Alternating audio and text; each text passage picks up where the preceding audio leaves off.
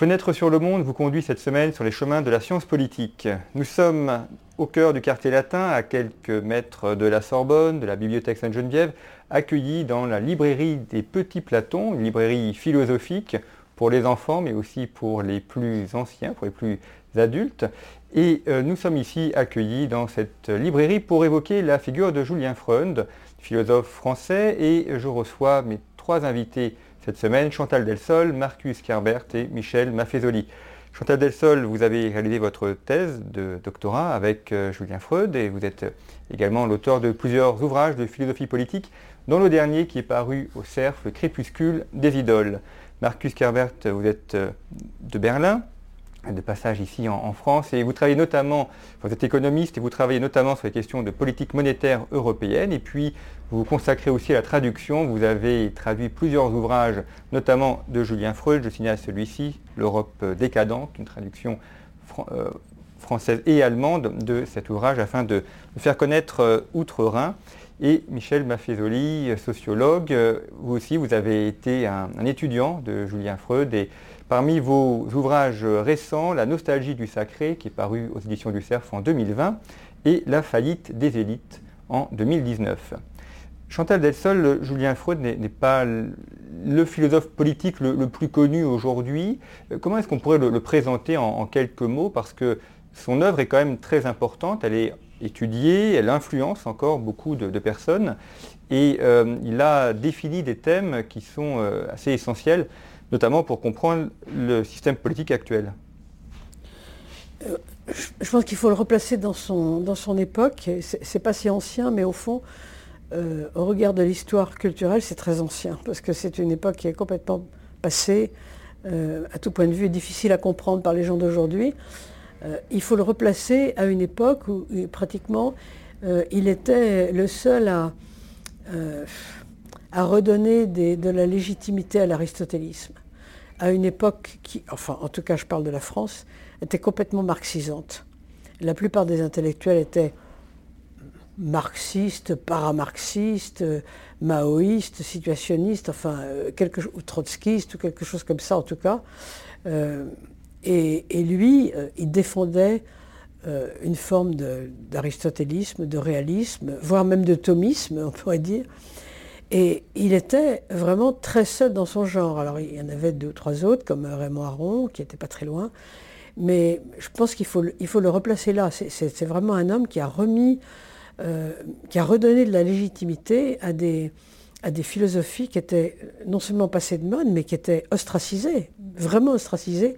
Ça a été d'ailleurs le problème à la fin de sa vie, on pourra en reparler tout à l'heure. Je crois qu'il faut le, faut le replacer euh, dans cette histoire-là. Il est né en 1921, décédé en, 1993. Il a eu une action de, résistance très forte.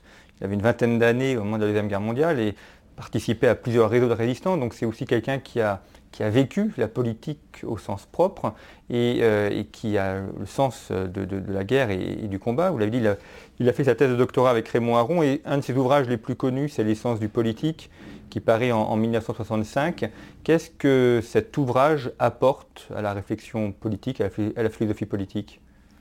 Ben Justement, c'est un ouvrage qui, relégitime euh, un certain nombre de notions qui, moi, paraissent évidentes et qui avaient été biffées par le marxisme. D'ailleurs, euh, on, le voit lorsqu'on euh, voit l'histoire qu'il qui eut au moment de sa thèse avec Hippolyte. Euh, qui, ne supportait pas euh, qu'on parle de la relation ami-ennemi euh, et qu'on parle des essences, hein. en fait qu'on fasse de l'anthropologie. L'anthropologie était biffée à l'époque, était complètement interdite, anéantie par le marxisme et par, le, par, le, tout, le courant de Sartre. Hein. Il était impossible de parler d'anthropologie. Hein. Pensait que, enfin, en tout cas, les, germanopratins, le courant euh, dominant euh, pensait que chaque individu euh, se fabriquait au gré de ses désirs. Il n'y avait plus d'anthropologie et lui, il restitue une anthropologie. Et c'est ça qui, évidemment, va, le rendre complètement insupportable au, courant dominant. Marcus Kerbert, c'est également un homme qui a été influencé par Carl Schmitt, là aussi un, auteur allemand euh, extrêmement important. Et controversé. Et controversé, mais... et contesté, et contestable. Est-ce que Carl Schmitt a, une influence encore en Allemagne? Est-ce que c'est un, fait partie des auteurs qui sont lus, étudiés Bien sûr, Carl Schmitt est une figure intellectuelle incontournable hein, en, droit constitutionnel, en théologie politique, hein, vous le savez sa, définition est souverain celui qui décide de l'état d'exception est presque classique, euh, vont de pair avec euh, cette notoriété euh, des éléments plus que contestables sur son caractère et sur notamment sa collaboration initiale avec le, régime naziste. mais pour revenir à Julien Freund, Karl Schmitt était très content après la guerre, lorsqu'il était retiré dans une, je dirais, euh, enclave euh, en Westphalie, euh, de, trouver l'attention d'un jeune Français, alsacien, juif en plus, lui qui avait beaucoup contesté l'influence juive dans la société allemande. Et l'influence, l'impact de la pensée de Schmitt dans l'œuvre de Freud est, palpable. Hein. La distinction entre ami et ennemi parcourt l'œuvre de, euh, de, Freud, et d'ailleurs se trouve également euh, dans ses réflexions euh, sur la décadence, sur les interrogations qu'a fait également Raymond Aron dans son plaidoyer pour l'Europe décadente, à un moment lorsque un certain nombre d'esprits apaisants pensaient pouvoir arranger les choses avec l'Union soviétique et que voilà donc tôt tard, euh, l'hégémonie soviétique euh, se fera euh, en Europe. Le livre de la décadence se place dans ce contexte, est très imprégné par, je dirais presque, l'obsession de Freud de ne pas se rendre, hein, qui partageait avec Raymond Aron, qui, vous le savez, était son, conseiller de stage, son conseiller de, doctorat. Et, je pense qu'il faut replacer son œuvre et cette, cette grande encyclopédie de la, de la décadence, dont j'ai traduit tout simplement euh, euh, le résumé, euh, dans la volonté de Freud de ne pas se rendre. Et ça devient un tout petit peu actuel. Aujourd'hui, il n'y a plus de menace soviétique, mais il y a presque une menace intérieure de nos démocraties libérales qui n'arrivent même pas à traiter une petite pandémie. Et qui se caractérise par une certaine mollesse, un manque de fierté euh, par rapport euh, euh, au régime qui pense et qui considère nos démocraties libérales comme quelque chose de désuet. Alors on va y revenir, notamment à la question de l'Union européenne et puis du récent discours d'Ursula von Leyen. J'ajoute peut-être encore une pensée. Julien Freud n'est pas connu en Allemagne, sauf dans certains milieux. Et notre édition essaye de faire découvrir, dans une Europe qui se construit intellectuellement, qui ne cesse de se construire, des esprits qui ne sont pas connus dans les autres pays. C'est ça l'Europe. Hein. Et j'espère être fidèle euh, aux ambitions euh, de Julien Freud à cet égard, qui était un homme euh, de l'Alsace, un Mosellan, et qui a, pour le dire vraiment d'une façon respectueuse, connu l'Europe dans toute sa diversité. Michel Maffezoli, vous êtes sociologue, vous avez notamment travaillé sur la notion de tribu et puis les, la notion de, cohésion nationale. Comment est-ce qu'une société euh, peut, s'organiser? Est-ce que la, démocratie euh, ne fonctionne pas justement selon ce rapport d'amis-ennemis Et du moins dans le suffrage universel, peut-être pas besoin d'avoir des ennemis déclarés qui permet de, créer une coalition autour de cet ennemi. Est-ce que vous pensez que la démocratie euh, peut être un, facteur de paix ou peut contribuer à la paix ou est-ce que le, suffrage universel ne conduit pas à une sorte de tension perpétuelle dans la société? Vous savez, je voudrais dire quelques mots sur Freud. Hein, mais euh, pour répondre précisément à votre question, l'idéal démocratique est en train de cesser d'être actuellement. Hein. Je dirais que cette grande dame de la pensée qui a en Arendt montre que la démocratie, l'idéal démocratique s'élabore au XIXe siècle. Quand euh, j'arrive à vous convaincre de la validité de mon système de pensée, représentation philosophique, vous êtes convaincu, vous me donnez votre voix, c'est la représentation politique. Là, actuellement, quand aux dernières élections en France, il y a 80% d'abstention, Où est la représentation? Où est donc la démocratie? D'ailleurs, euh, les démocrates qui sont très peu démophiles, c'est-à-dire qui ne s'intéressent pas au peuple. Voilà. Donc j'en sais rien. Moi, ce va devenir la démocratie, c'est un vaste débat. Pour moi, c'est fini. Hein, je dirais que cet idéal démocratique s'achève avec la modernité. Nous rentrons dans une autre phase, moi j'appelle cela avec d'autres la postmodernité, où il y aura une autre manière d'être ensemble pas forcément ce que fut l'idéal démocratique. Moi, je parle d'un idéal communautaire. Hein. Vous avez cité mon livre La faillite des élites. Euh, le sous-titre, c'est Pour un idéal communautaire en gestation, comme euh, l'idéal démocratique a été en gestation. Alors, cela dit, euh, pour revenir à Freud, puisque quand même on est là pour parler un peu de Freud, hein, pour moi, c'est une pensée importante. J'ai été son étudiant, puis je lui ai succédé à l'Institut de polémologie en 1978 à Strasbourg. Euh, il a été armé de thèses, puisqu'à l'époque on avait deux thèses, hein, euh, donc thèse de troisième cycle et euh, thèse d'État, et, je continue à considérer que c'est une œuvre importante. Il était peu connu. C'est vrai que pendant un moment, ça a été une espèce comme ça de, oui, une espèce de, recul, de refus.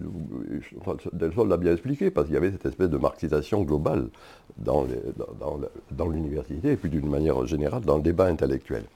Moi, ce qui m'a frappé dans les deux dernières années, c'est que d'une part, euh, il est de plus en plus utilisé, par, exemple, ce qui était l'ultra-gauche à, l'époque, hein, Balibar, pour le citer, hein, c'est intéressant. Et ça m'a frappé dans les deux dernières années de voir des jeunes gens de 20 ans relire l'essence du politique. Hein, qui est un livre un peu indigeste, à bien des égards, hein, eh bien, euh, le relire, et c'est intéressant de voir qu'à Sciences Po, par exemple, je, dis bien dans certains domaines, hein, en tout cas pas en sociaux, ça c'est clair, mais euh, dans certains domaines, c'est une œuvre qui retrouve euh, une force et une vigueur indéniables, très précisément, parce que justement, il montre que ce rapport ami-ennemi est un rapport important. et quand il s'est euh, je, précise, hein, euh, quand Schmitt le reçoit, il n'est pas, euh, Freud n'est pas juste un catho, catholique vraiment pur sucre. Hein, donc, et c'est en ce sens que, qu'il s'entend très bien d'ailleurs à, bien des égards avec Carl Schmitt.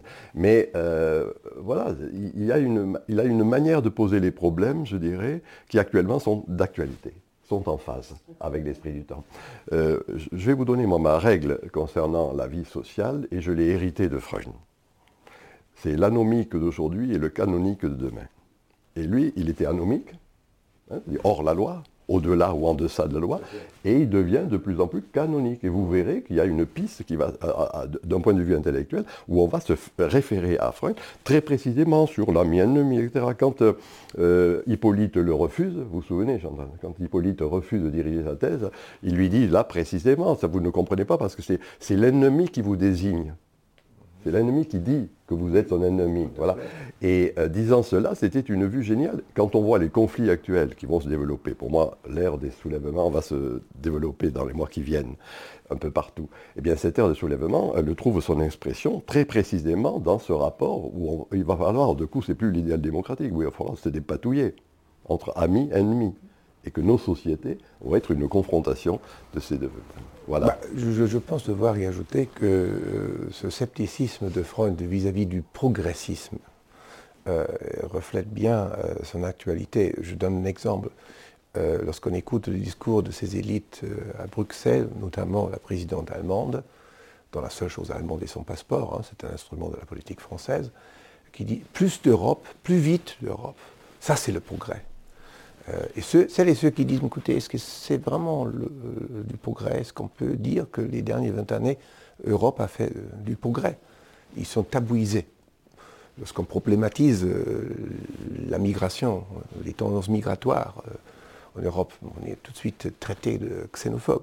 C'est-à-dire, Freud a eu le mérite de poser la question de la décadence, décadence de l'Occident et de l'Europe, et il a répondu par l'affirmatif tout en insistant que ce jugement, ce n'est pas un jugement sans appel. Donc on peut faire demi-tour. il, a donné l'exemple historique également de 40. En 40, lorsque on pensait que l'Europe serait allemande, et puis il y avait De Gaulle et euh, Winston Churchill, ils, ont dit non. Chantal Delsol l'a souligné tout à l'heure, il était réaliste. Hein le réalisme, ça veut Tout à fait. Le réalisme, c'est le réalisme qui vient d'Aristote et qui vient de saint Thomas d'Aquin. Hein, c'est-à-dire, il n'y a rien dans l'intellect qui n'est d'abord été dans les sens, c'est-à-dire ce que l'on observe, ce que l'on vit. C'est ça le vrai réalisme.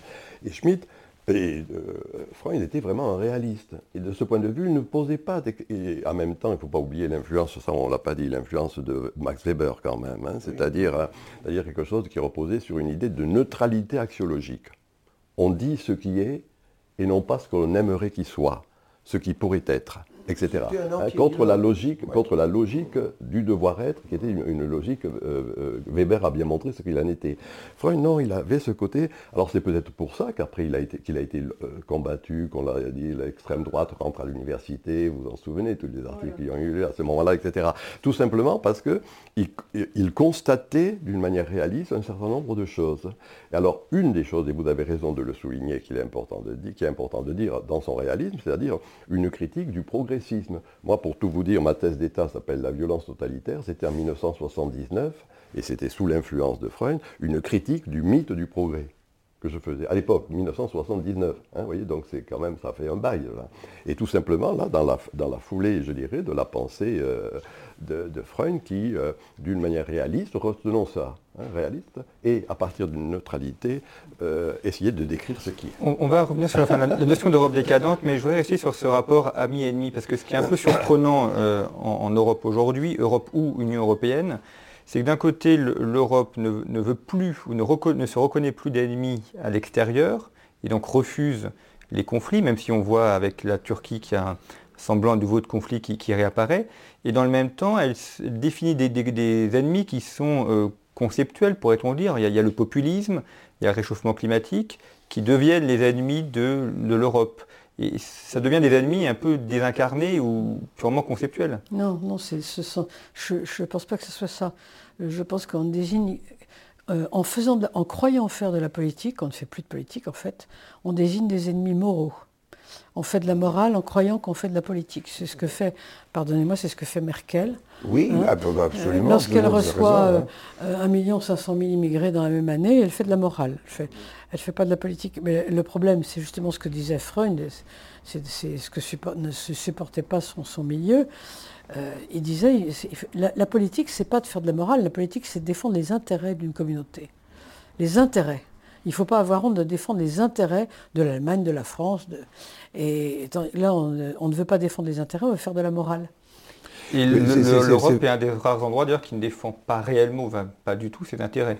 Euh, premièrement, c'est très difficile de défendre les intérêts européens, parce qu'il n'y a pas d'intérêt européen, il n'y a que les intérêts de certains pays, et même au sein de ces pays, euh, il, y a des, divergences. Les conceptions de politique commerciale de la France et de l'Allemagne endettés sont et seront toujours incompatibles.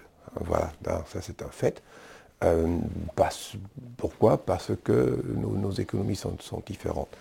Alors l'Europe a euh, réussi à intégrer les divers pays pour rendre la guerre impossible, dans les mentalités et euh, à bien organiser les intérêts tels quels. À un prix très important et au prix d'avoir intégré des pays difficilement intégrables. Chypre, Grèce, Malte euh, font partie d'un club euh, avec lequel euh, j'ai aucune identification. Et le sense of belonging n'est pas là. Mais l'Europe, dans sa conception de, soft power, c'est-à-dire de, faire dissimuler l'animosité, a créé une illusion euh, c'est bien proche de ce que vous disiez. Et Hermann Lübbe, le grand philosophe allemand, l'a dit dans son essai sur le, moralisme totalitaire. Euh, et les Verts, les écologistes le pratiquent. C'est on peut faire dissiper, faire disparaître l'animosité si on parle gentiment à l'ennemi. Hein Alors que Freud disait l'ennemi en toute euh, autonomie choisit d'être ennemi, pour quelque raison que ce soit. Alors nous n'avons pas compris ça. Et le conflit que vit l'Allemagne autour de ce gazoduc, euh, pour lequel travaille un ancien chancelier, un ancien euh, membre, M. Schröder, fondé de pouvoir de M. Poutine, un ancien de la Stasi, directeur général de ce gazoduc. Et l'Allemagne a du mal à voir les ennemis. Hein, donc le discernement de l'ennemi est euh, une condition préalable pour faire de la politique. Euh, ça, on peut apprendre non seulement chez Carl Schmitt et Raymond Aron, également chez Julien Freud. Ça fait partie de ce réalisme, voir le monde tel qu'il est, et pas dire, euh, mais écoutez, on, est bien gentil. Les Allemands, depuis la fin de la Deuxième Guerre mondiale, depuis la, réintégration de l'Allemagne dans une euh, société civilisée, on, dit, écoutez, on renonce complètement à la guerre, on renonce à l'animosité. Et, je, je pense c'est dangereux. C'est non seulement illusoire, c'est dangereux. Hein d'ailleurs, euh, Raymond, euh, euh, d'ailleurs, non seulement Raymond Rome, mais également Julien Freud ont averti contre cette politique d'abandon. Et le grand compromis de l'Allemagne était à l'époque le courage de Willy Brandt de montrer la souveraineté allemande et de parler indépendamment de la volonté des Américains avec les Russes, en faisant une proposition et son maître de pensée euh, a vu Kissinger à l'époque en disant écoutez, je, vous informe, je ne vous consulte pas. Hein, c'était un, moment important de souveraineté, mais ceci ne présupposait pas qu'on considérait les Russes ou l'Union soviétique comme euh, un pays ami. Vous voyez bien la différence. Cette Europe décadente que nous parle Freud, quelles, en sont les, causes? Est-ce que c'est la, Deuxième Guerre mondiale? Est-ce que c'est le nazisme qui a annihilé euh, cette velléité de, désigner un ennemi ou est-ce qu'il y a des éléments plus profonds? Ah, je, pense que ça n'a rien à voir avec le nazisme. Hein. Aujourd'hui, les, tendances euh, autodestructives de l'Europe euh, proviennent d'une migration mal maîtrisée, d'une absence totale de politique d'immigration, en France comme en Allemagne, je suis 100% d'accord euh, avec ce que vous venez de dire sur euh, la, politique suicidaire de Mme Merkel euh, et l'incapacité de, l'Europe de protéger ses frontières extérieures, de s'équiper avec assez de bateaux pour faire en sorte que les soi-disant réfugiés soient retournés. Voilà, parce que autrement, ce sera une, immense vague.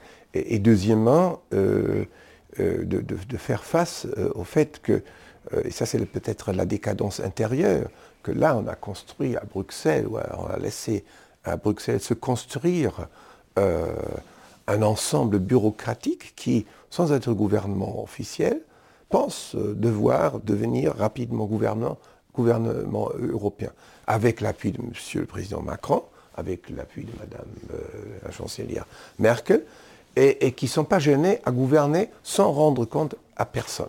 Donc, euh, euh, c'est du pouvoir sans aucune légitimité. Ce Parlement européen est une assemblée de claqueurs. D'ailleurs, euh, mon camarade d'école, Jacques Lauvergne, sous le pseudonyme Didier Maudy, a, décrit, en tant qu'ancien chargé du ministère des Finances, la sociologie de ce Parlement c'est une clique à Bruxelles qui euh, définit ce que c'est l'Europe. Hein. C'est ainsi, euh, comme l'a défini très bien le comte Stauffenberg, que l'idée européenne, qui est une très bonne idée, euh, notamment née après la, Deuxième Guerre mondiale, a perdu le soutien populaire. Michel Maffezoli, vous parlez de trahison des élites. Est-ce qu'il n'y a pas aussi une ambiguïté dans le sens où les élites politiques qui sont en place ont été élues, alors à défaut peut-être, mais elles ne sont pas arrivées là euh, de manière illégitime. Et du moins, il y a au moins une partie de la population qui a voté pour elles, soit directement, soit indirectement par l'abstention. Donc, est-ce que la population, le peuple, n'a pas aussi une part de responsabilité dans euh, cette trahison? Omnis potestas a populo, hein, c'est saint Thomas d'Aquin. Toute la souveraineté vient du peuple. Quand un peuple ne se reconnaît plus dans une représentation, ben, il s'abstient. Donc c'est un acte politique si on veut. Hein, mais euh, actuellement, un élu en, France, en France est élu par 10% de la population, une fois qu'on a fait le partage. 10%, il n'est plus représentatif. Donc du coup, ce peuple, qu'est-ce qu'il va faire? Ben, Il va se soulever. Hein, c'est la sécession plébis d'antique mémoire. Hein. quand le peuple ne se reconnaît plus dans le Sénat, il se retire sur l'Aventin quand Machiavel, euh, qui inspire quand même Freud, fait la distinction entre la pensée du palais et la pensée de la place publique, c'est une distinction importante. Freud, comment il a, il au début de l'essence du politique? D'abord, l'essence, euh, Chantal euh, l'a souligné tout à l'heure, c'est une vieille idée euh, de la philosophie médiévale. Il le dit d'ailleurs, le mot, je l'ai repéré encore hier, c'est l'aceitas, l'acéité. C'est ça qui est pour lui l'essence, c'est-à-dire quand on va revenir à la notion même de quelque chose. il a une distinction que je ne trouve pas ici dans la discussion, qui est la distinction essentielle chez Freud, entre la politique et le politique. La politique, c'est encore une fois des choses qui peuvent cesser, ce qui est en train de se passer actuellement. Hein, c'est-à-dire, euh, quand je ne me reconnais plus dans une élite, je m'abstiens. Le politique, ah ça c'est autre chose. Pas, le politique, c'est ce qui est fondamental dans le zone politikon aristotélicien. Donc là, je pense qu'il faut revenir à cette distinction. Ces deux mots sont importants. Hein. L'essence, c'est-à-dire en effet venir ce qui, est, importe, ce qui est essentiel dans le sens terme du terme, l'acéité, hein, c'est ça le, terme de la philosophie médiévale, et puis euh, cette idée que la politique peut cesser. Alors en effet, on a toute une série d'éléments qui montrent qu'actuellement, la politique, euh, c'est quelque chose vis-à-vis duquel le peuple a un grand mépris. Mais le politique va rester. Alors quelle forme va prendre le politique? Ça, c'est la question. Ça, pour moi, c'est la question essentielle. Et je considère de ce point de vue que l'œuvre de Freud peut nous aider à penser le politique. C'est-à-dire que ce serait amusant de voir comment il réagit, amène actuellement, dans la situation qui est la nôtre actuellement. Ben, je pense qu'il reviendrait de ce moment-là à, sa vieille distinction, c'est au début de l'essence du politique, entre là et le. Ah, et ça, c'est important, vous comprenez? Allez-y, Jonathan. Euh, oui, à propos des essences, justement, je, crois que c'est très important. Euh, Freud était comme, nous tous, je veux dire, comme nous, tous ces philosophes de, à partir de la fin du XXe siècle, euh, en fait un disciple de Husserl. Je veux dire par là que nous avons tous été marqués par la phénoménologie, et je dirais qu'à la limite, nous n'avons pas le choix. Euh, pourquoi? Parce que le thomisme est derrière nous.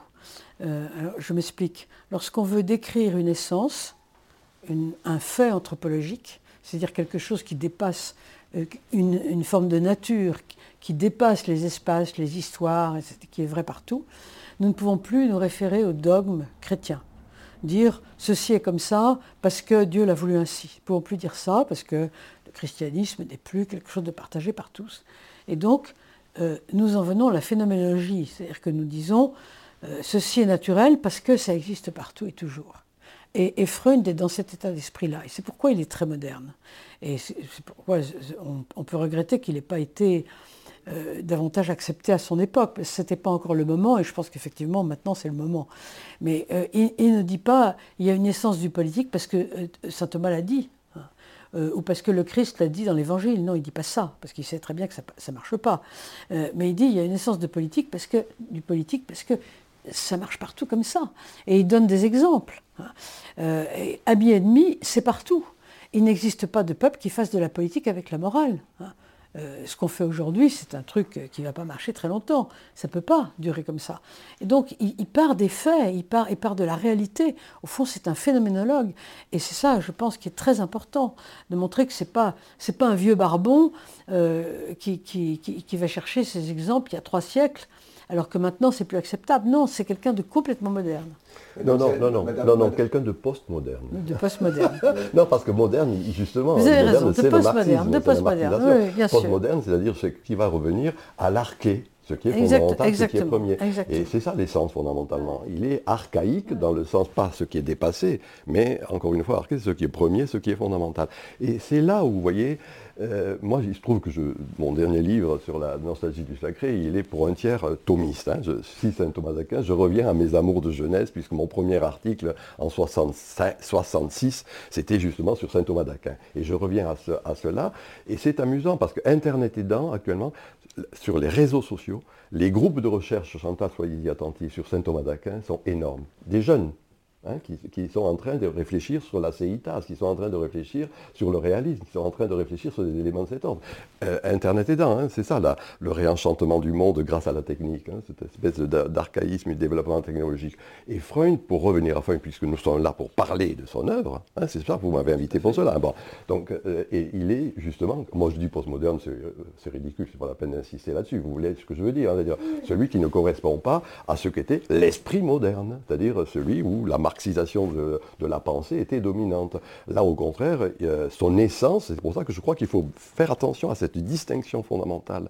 Il avait six essences qu'il voulait, il ne les a pas toutes faites. Hein. vous vous souvenez Politique, économique, euh, art, religion, et puis j'ai oublié le reste, je l'avais noté là quelque part, mais je l'ai oublié la, la, sixième, enfin peu importe. Mais euh, ce qui est intéressant, c'est que dans ses essences, il veut justement montrer que la démocratie, c'est variable, ça c'est de la politique, et que le politique, c'est ce qu'il appelle la mésocratie, c'est-à-dire le pouvoir de la mesure, c'est-à-dire ami, ennemi. Comment euh, les gens de positions différentes, ce qui va être le cas, c'est la mosaïque de nos sociétés, vont s'ajuster les unes par rapport aux autres. Mésocratie, et non plus la démocratie, la démocratie pour lui est de l'ordre de la politique, la mésocratie, c'est de l'ordre du politique. Je, pense, euh, Madame Delsol euh, et mon vénéré collègue ont beaucoup plus de talent à interpréter, à résumer euh, l'œuvre, parce qu'ils avaient euh, le privilège euh, d'être dans un entourage beaucoup plus personnel. Moi, j'ai découvert Freud en tant que lecteur, et j'ai trouvé tout à fait exceptionnel, dans ce sens phénoménologique, qu'il voit les choses telles que déjà dans les années 70, il décrit dans son essai sur la décadence les germes de l'état social comme décadent. Il dit ce qui a été conçu par les Européens pour compenser euh, les aléas de la vie est devenu une source d'enrichissement euh, complètement injustifiée. Alors, euh, inutile de, vous dire ce qui est devenu la contribution sociale généralisée inventée par le gouvernement Rocard, je pense, dans les années 80. C'est devenu une masse financière gigantesque. Donc, sur ce plan-là, il est non seulement phénoménologue, il est il y a une certaine prémonition. Une certaine prémonition. Donc, d'ailleurs, comme Hayek, hein, qui, a, qui, critiqué l'état social, l'état de la providence, comme une forme sublime de socialisme. Deuxième chose que je trouve euh, tout à fait euh, extraordinaire euh, chez Freud, c'est sa capacité de s'opposer aux élites, aux élites établies. Il est non conformiste et se dit, Bon, écoutez, je n'écoute pas les modes, je dis ce que je crois intelligible et donc intelligent. Et il a choisi, avec un courage extraordinaire, une opposition fondamentale à l'establishment de gauche à l'époque, euh, assez extrémiste, qui a rendu les, universités presque infréquentables.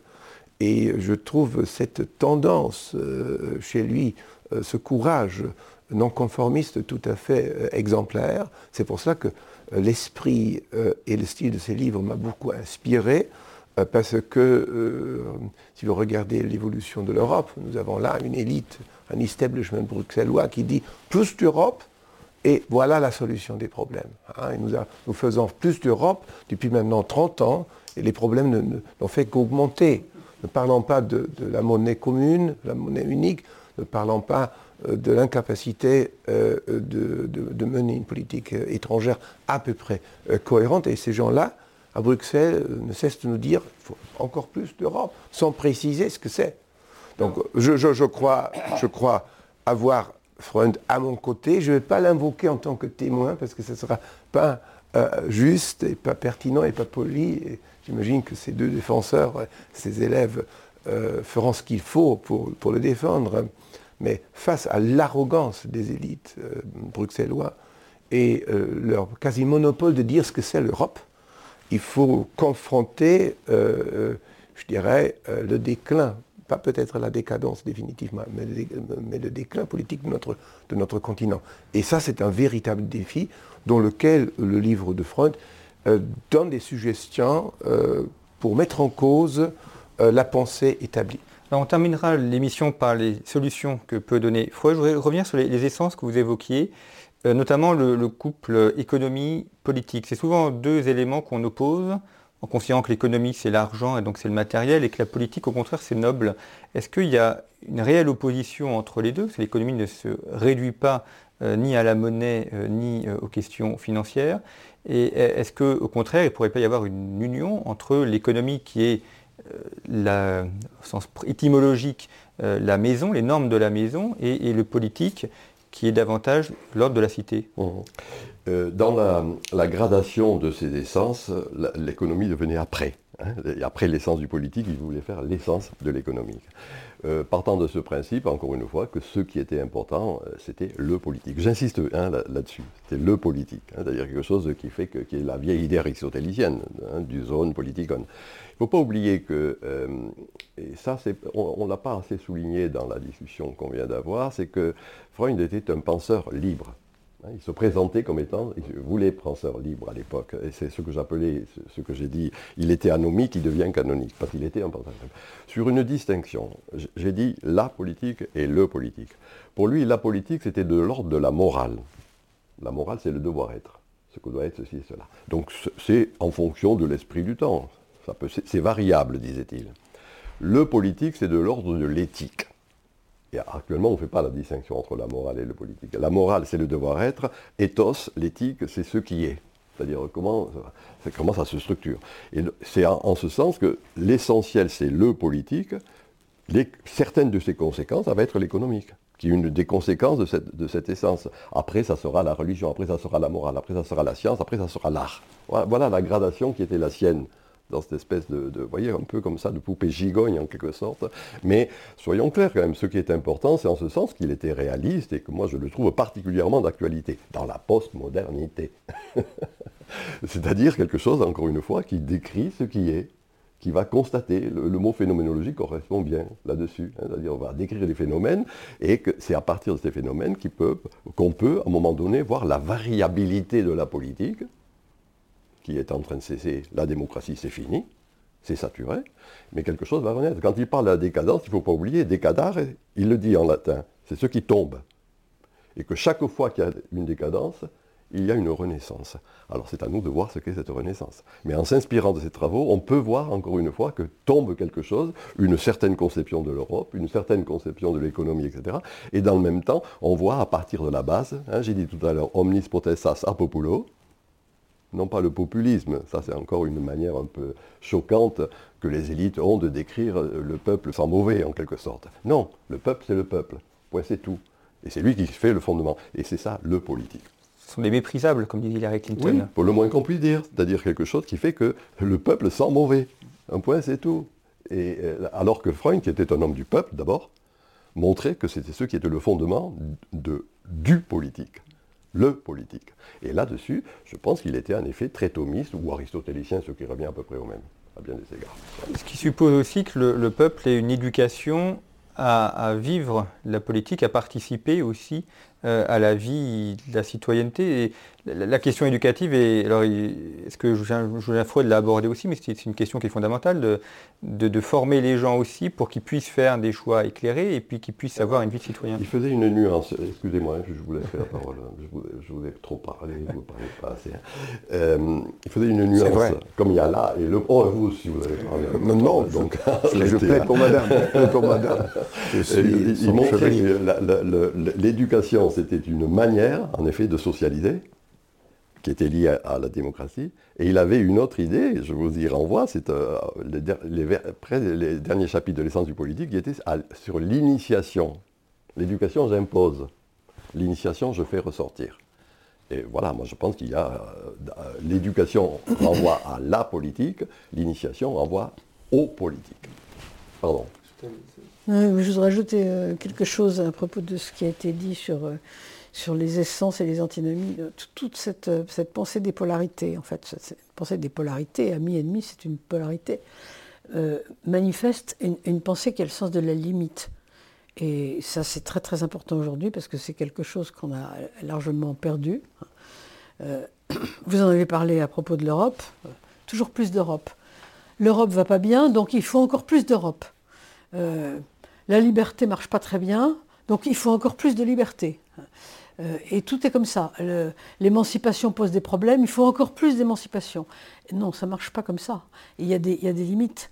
Ma liberté s'arrête là où commence celle de l'autre. Pas du tout. Ma liberté s'arrête là où commence ma responsabilité, là où je me pose des limites. Et ça, la pensée de, Julien Freund est une pensée des limites. évidemment, pour pouvoir poser des limites, il, faut avoir une, structure morale et intellectuelle forte. Parce que si vous êtes dans le, si vous nagez dans le néant, vous n'avez plus de limites. Vous saisissez la liberté, puis vous avez de plus en plus de liberté, ou de plus en plus d'Europe. je, je, pense que ce qui est important chez lui, et ça se voit à travers les polarités, amis-ennemis par exemple, c'est justement cette pensée des limites dont on a besoin aujourd'hui. Vous avez consacré un, livre à, l'enfance et à l'éducation des enfants. Est-ce que aujourd'hui, un des, phénomènes euh, de la démocratie, on a l'impression que les gens sont maintenus dans un système d'enfance perpétuel, où euh, justement l'enfant c'est celui qui n'a aucune limite et qui veut tout. le rôle des parents, c'est de lui montrer ses limites et, de lui apprendre euh, à dire non et à ne pas tout avoir tout de suite. Et au contraire, la, démocratie telle qu'il fonctionne aujourd'hui donne l'impression que chacun est, renvoyé à son infantilisation et, peut avoir tout accès à tout. Mais vous savez, l'individualisme euh, postmoderne fabrique euh, des séries de, des théories de narcisse. Or, l'enfant est un narcisse, l'enfant ne pense qu'à lui. C'est bien, c'est bien, on le, connaît quand on a éduqué des enfants, on le sait. Euh, pour apprendre à l'enfant à penser aux autres, c'est tout un apprentissage, c'est très compliqué, ça ne vient pas du tout tout seul, au contraire. Euh, tout seul, l'enfant ne pense qu'à lui. Or, l'adulte d'aujourd'hui, complètement individualisé, euh, est naturellement narcissique. D'où le problème éducatif. Je peux commenter quand même votre question? Vous avez mis en évidence les rapports un peu difficiles entre le politique noble et l'économie moins noble.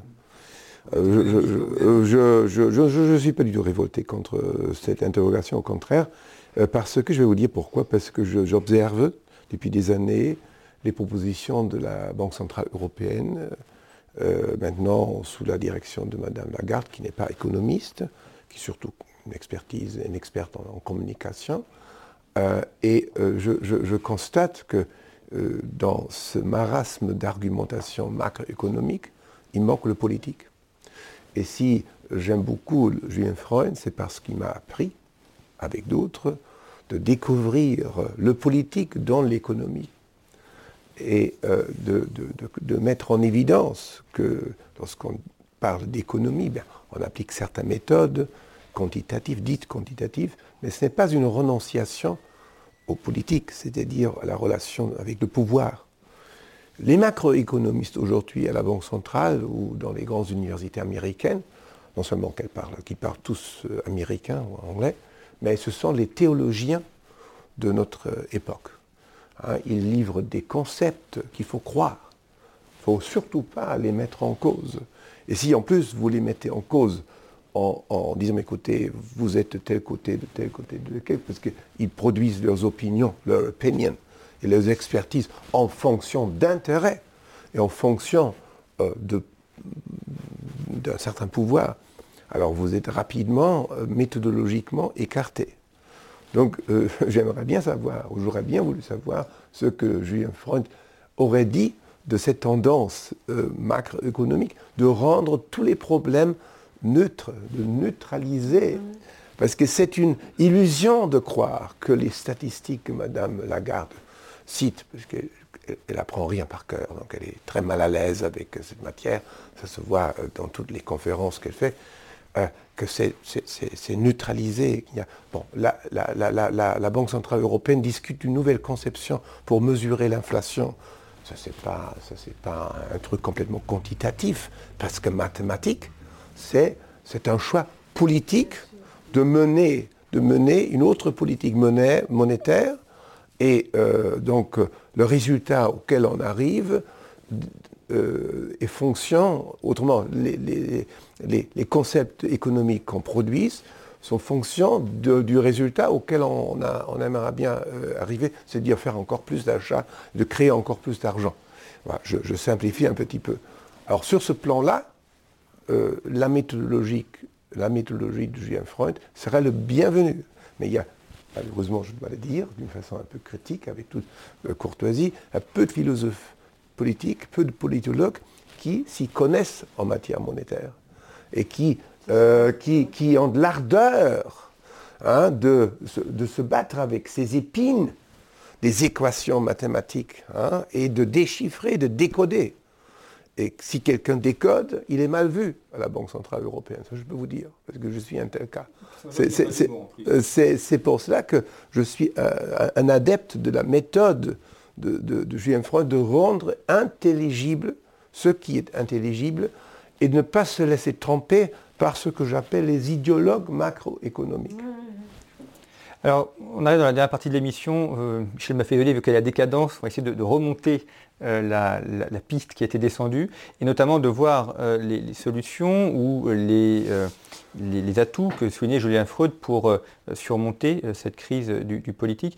Tocqueville, par exemple, évoquait le fait que le, christianisme était le, meilleur barrage au, aux outrages ou aux, difficultés de la démocratie.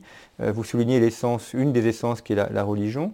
Est-ce que ça peut faire partie euh, des éléments qui euh, permettent justement de redonner la noblesse du politique et de réintégrer un peuple qui a été exclu dans le jeu politique Moi, je reste sur les, encore une fois sur les définitions que donne Freud, hein, puisque c'est ça qui me paraît, qui m'avait inspiré à l'époque, qui continue à m'inspirer, etc. Donc j'ai dit là, le Hein, euh, la politique, c'était de l'ordre du, pouvoir. Le politique, c'était de l'ordre de la puissance.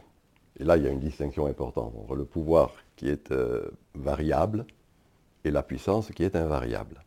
Et là, je pense qu'en effet, euh, il y a dans, cette, dans la puissance, chez Freud, il y a quelque chose qui renvoie à ce qui est le, le, religieux. Moi, c'est un peu ce qui est mon, dada actuellement, hein, de voir qu'il y a ce retour du sacré, peu importe le terme, religieux, euh, c'est encore une fois cette idée de relationnisme. Alors oui, je crois que, euh, euh, n'oublions pas la définition que donne Carl Schmitt, dont Freud s'est inspiré dans la théologie politique, il dit dans le fond, les concepts de l'État moderne ne sont que la sécularisation de concepts théologiques. Karl Levitt, un peu après, sur Histoire et Salut, reprend exactement la même chose, en disant que c'est une sécularisation de ce qu'était la théologie qui a donné le politique. Et donc moi je pense qu'il y a, euh, après ce moment moderne, qui était un moment encore une fois purement rationnel, pour moi ce qui est pré-moderne et ce qui est post-moderne, c'est pour ça que Freud pour moi me, paraît être quelqu'un qui peut nous aider à penser la post-modernité à partir de sa conception de l'essence qui est pré-moderne, eh bien repose sur ce retour du religare d'être en reliance avec l'autre. Et le sacré est une de ces dimensions-là. Alors là, bien sûr, moi je suis tout à fait en désaccord avec Chantal Delsol, ce qu'elle disait, ce que l'individualisme, ça c'est un truc moderne, l'individualisme. Ce qui est en jeu actuellement, c'est les communautés, c'est les tribus. c'est mon dada, d'accord, à le sien. Moi je crois que ce qui est en jeu actuellement, c'est le retour des tribus. J'avais dit tribus pour être un peu choc. Apparemment, il y a de l'individualisme. De fait, il y a de la communauté. C'est ça le religieux. les deux ne sont pas contradictoires, c'est parce que les individus s'agrègent en euh, communauté non, ou en Non, non, l'individualité de base, ça c'est ce qui fait que vous avez telle réalité physico-chimique, moi la, mienne. Parfois, cette individualité de base, suivant l'esprit du temps, va prendre la forme de l'individu, c'est la modernité. Parfois, cette individualité de base va prendre la forme de la personne. Ça, c'est la communauté. Et je pense qu'on est en train de passer de l'individualisme à la personne, hein, de l'enfermement à la communauté. Et les élites modernes ne comprennent pas ça, puisqu'en gros, quel qu'il soit, de gauche ou de droite, reste sur cette vieille idée du rationalisme, de l'individualisme, etc. L'œuvre de Freud peut nous aider à passer juste, à penser cette communauté. C'est ça le politique, par opposition à la politique. Alors bien sûr, quand il parle de la décadence, j'ai dit tout à l'heure, c'est un leitmotiv chez lui. Il, est nécessaire qu'en fonction d'une époque, une époque c'est une parenthèse, rappelle-t-il. Une parenthèse à s'ouvre, une parenthèse à se ferme. Et tout ce qu'il dit, il n'emploie pas le mot euh, moderne, postmoderne, etc. Mais dans le fond, moi, c'est ce que j'ai retiré de lui, c'est-à-dire que la, parenthèse moderne est en train de s'achever, c'est-à-dire l'individualisme, c'est-à-dire le rationalisme, c'est-à-dire le progressisme. Voilà le, tripode de la modernité. Et est en train de revenir ce que dans notre progressisme bené un peu bêta, on avait cru dépasser, la communauté, l'émotionnel, ça c'est Max Weber, c'est un néologisme en allemand que les Français euh, reprennent dans la cinquième partie d'économie et société. Et ça, encore, Freud le montre bien, cet émotionnel revient. Et ce n'est plus le progressisme, c'est la progressivité, l'enracinement dynamique. Voilà. Chantal Delsor sur la, communauté et justement comment... Sur à propos de la décadence, c'est effectivement un livre magnifique que je suis en train de faire euh, republier au CERF parce qu'il était complètement introuvable en France depuis plusieurs années. Je pense que la notion de décadence est très importante chez Freud, mais c'est une notion qui, à mon avis, est dépassée. Pourquoi? Parce que Freud, il vit à une époque qui est déjà, qui est déjà dépassée, puisque les choses vont très vite. Et je crois que ce qui s'est produit dans les années 70-80, c'est véritablement la fin de la chrétienté. Il y avait des coups de butoir depuis la Renaissance, mais là c'est vraiment la fin. Et c'est la fin d'une, époque de 15 siècles quand même. Je ne parle pas du christianisme, je parle de la chrétienté. Autrement dit, je pense qu'aujourd'hui on n'est plus dans une époque de décadence, on n'est pas vraiment dans une époque de décadence, on est dans une époque d'inversion normative. Si vous prenez Moïse qui va dans le désert, il demande à ses troupes de considérer comme sacré ce qui était infâme et comme infâme ce qui était sacré. Il a des problèmes, parce que dès qu'il tourne le dos, on refait des idoles, etc. Vous connaissez l'histoire comme moi. Eh bien aujourd'hui c'est ça.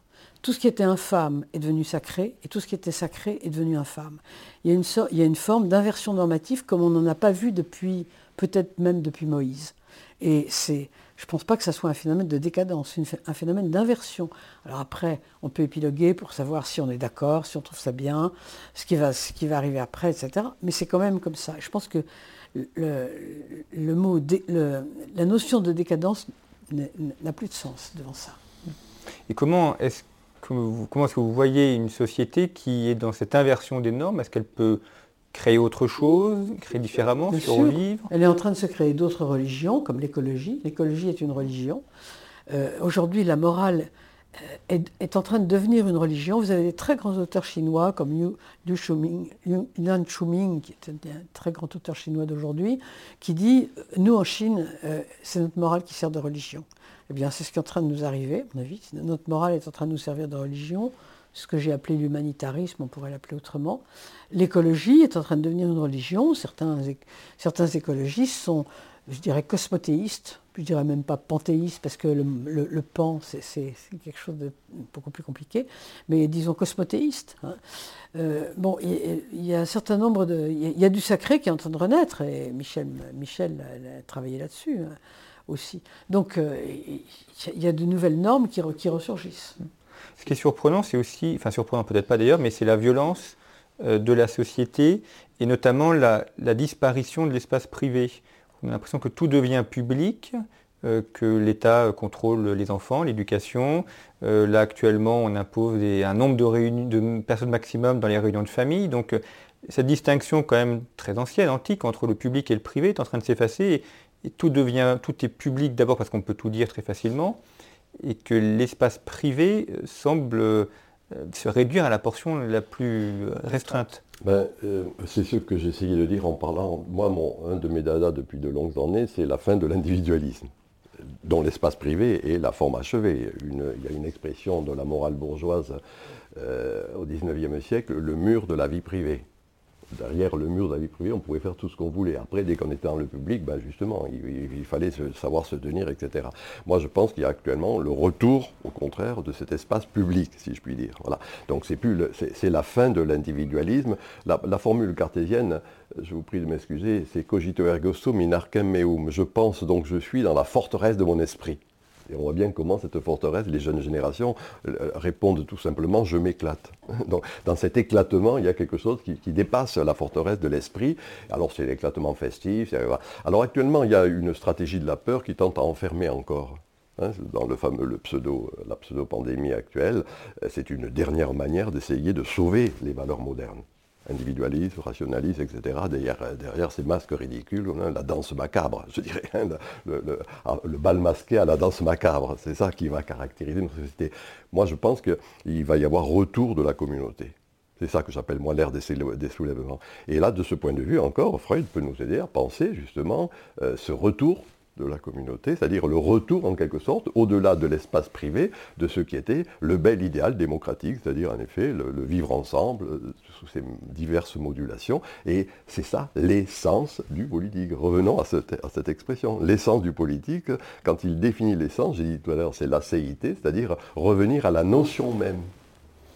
C'est là où mais, il est mais, mais, monsieur, euh, avant de revenir à la, bonne communauté, comme l'indique le, comme dans, dans, cet essai, euh, Freud, euh, à, juste titre, euh, il faut quand même livrer certains combats parce que vous, avez évoqué le problème de la, du manque de représentativité de nos démocraties. ça, ça, coïncide avec l'émergence d'oligarchies.